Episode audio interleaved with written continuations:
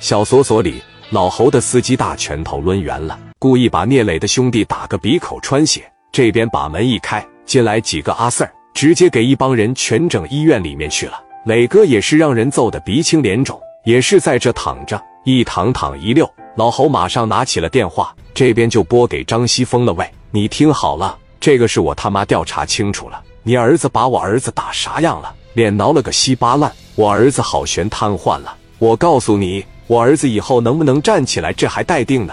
经过我调查，是他妈你们家先动的手，十五六个人打我儿子一个，你也下得去手？你还反咬我一口？明天我就让市总公司成立专案组，我他妈给你儿子先抓进来，你等着。那个张雷在医院里面住院，把他给我抓来，总公司马上集合，奔医院里边就去了。他儿子张雷在床上，花钱请的小女护士还在这伺候呢，正在挑逗小蚕蛹呢。阿 Sir 直接就进来了，递上证件。我告诉你，你涉嫌重伤害、寻衅滋事，我现在依法要将你逮捕。我马上要把你带回市总公司。你要是敢反抗，我们有权当场击毙，直接就抓到市总公司秘密督办，秘密进行。张西峰这边把电话打给了老侯，老侯直接说道：“这个是我们必须得秘密督办。”张西凤说：“那你得让我找律师吧？不好意思，找不了。”事情正在调查取证当中，希望你能理解。你找天王老子你也见不了。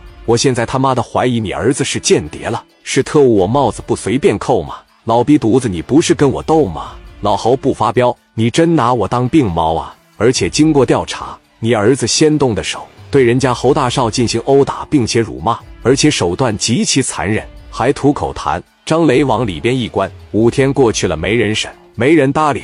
自个内心就崩溃了。张雷说：“我能不能打个电话？打不了，时间这么一天一天的过着。”张西峰这边实在是挺不住了，拿着电话又打给了人家老侯。老侯这边也是一接起来：“侯总，我张西峰，你看我儿子话没说完他就撂了，再打就不接了。等打到第六天的时候，哎，侯总，我是张西峰，我用你的话告诉你，我作为一个父亲，我作为在这边管事的，我要依法对张雷进行起诉。”我就这么一个儿子给我砸瘫痪了，你往他尾巴根子上砸，你考虑过后果吗？老侯说你可以咨询一下你的律师，但你的律师肯定会给你说人就不让进，咱还真没办法。等我什么时候调查取证结束了，我这边就起诉他，咱俩就他妈的玩，我有的是时间陪你玩。妈了个巴的，我就是干这个的。你看看打官司是我有经验，还是你有经验？时间又是一天一天的过。老侯家这边真起诉了张雷，自个在里边待的时间长了，在里边吃不好睡不好，这心态一崩，他自个就交代了我先动的手。到最后材料上写的，我张雷寻衅滋事，把人家姓侯的，我给人家拖到厕所里边，怎么打的，怎么拿着花盆砸人家，怎么吐的大粘痰，全交代了，直接就判了六年。张西峰知道他儿子要完了，一个劲托人找关系，老侯人就一个字该判判。该罚罚重伤害，直接扔进去，直接就给你干六年，什么招你也没有。